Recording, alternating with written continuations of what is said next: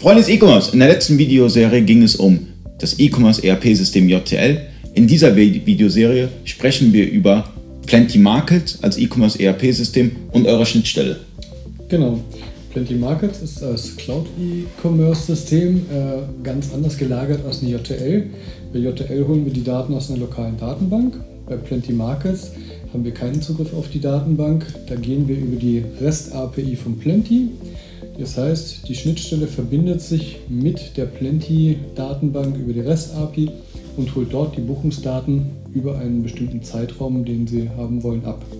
Okay, das bedeutet, ähm, Rechnungen, äh, Gutschriften, sonstiges werden ähm, von euch konvertiert, äh, genau. abgeholt, konvertiert und ins Datev-Format dann äh, ähm, hergestellt. Genau, richtig. Das heißt, wir holen alle Buchungsdaten für einen Monat ab. Das kann manchmal ein bisschen gehen, weil die Plenty API nicht die allerschnellste ist. Aber man kann das nebenbei laufen lassen am äh, Ende eines Monats. Dann werden die Daten kontiert. Das bedeutet, je nachdem, welcher Kontenrahmen benutzt wird, da fallen oft so Wörter wie Spezialkontenrahmen 3, SKR 04.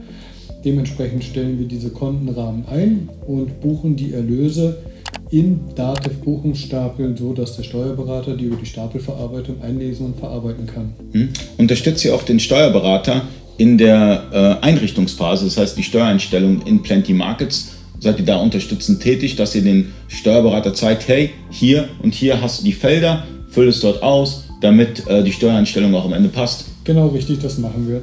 Wir haben zwei äh, Vorbereitungsblätter. Einmal, dass äh, der, der Händler sich vorbereiten kann, wie äh, wird die REST-API, äh, der REST-API-Benutzer in Plenty eingelesen, was muss ich äh, für einen PayPal-Zugang, meine Amazon Seller Central-Daten, dass ich die alle zusammen habe während der Einrichtung.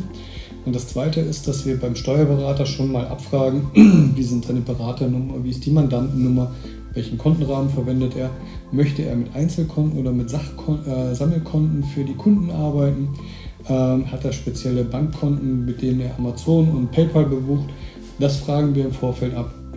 Das weiß nicht jeder Steuerberater, was er dabei ausfüllen soll. Das hilft aber dann auch im Vorfeld, diese Fragen zu beantworten, bevor wir dann gemeinsam in der Einrichtung diese Daten hinterlegen. Dann laden wir auch Teststapel raus, ähm, bevor der Kunde kaufen muss. Das heißt, der Steuerberater kriegt ähm, einen kompletten Monat, mit dem er mal arbeiten kann. Und wenn der dann sagt, ist okay, dann kann der Händler die Schnittstelle auch kaufen. Hm. Falls ihr Plenty Markets nutzt und ein, eine Datev-Schnittstelle benötigt für Plenty Markets, wendet euch an Jera, also an die Jera GmbH. Ähm, ihr supportet da, ihr unterstützt genau. und ähm, du würdest auch die Kommentare hier in dem YouTube-Video auch beantworten. Ja.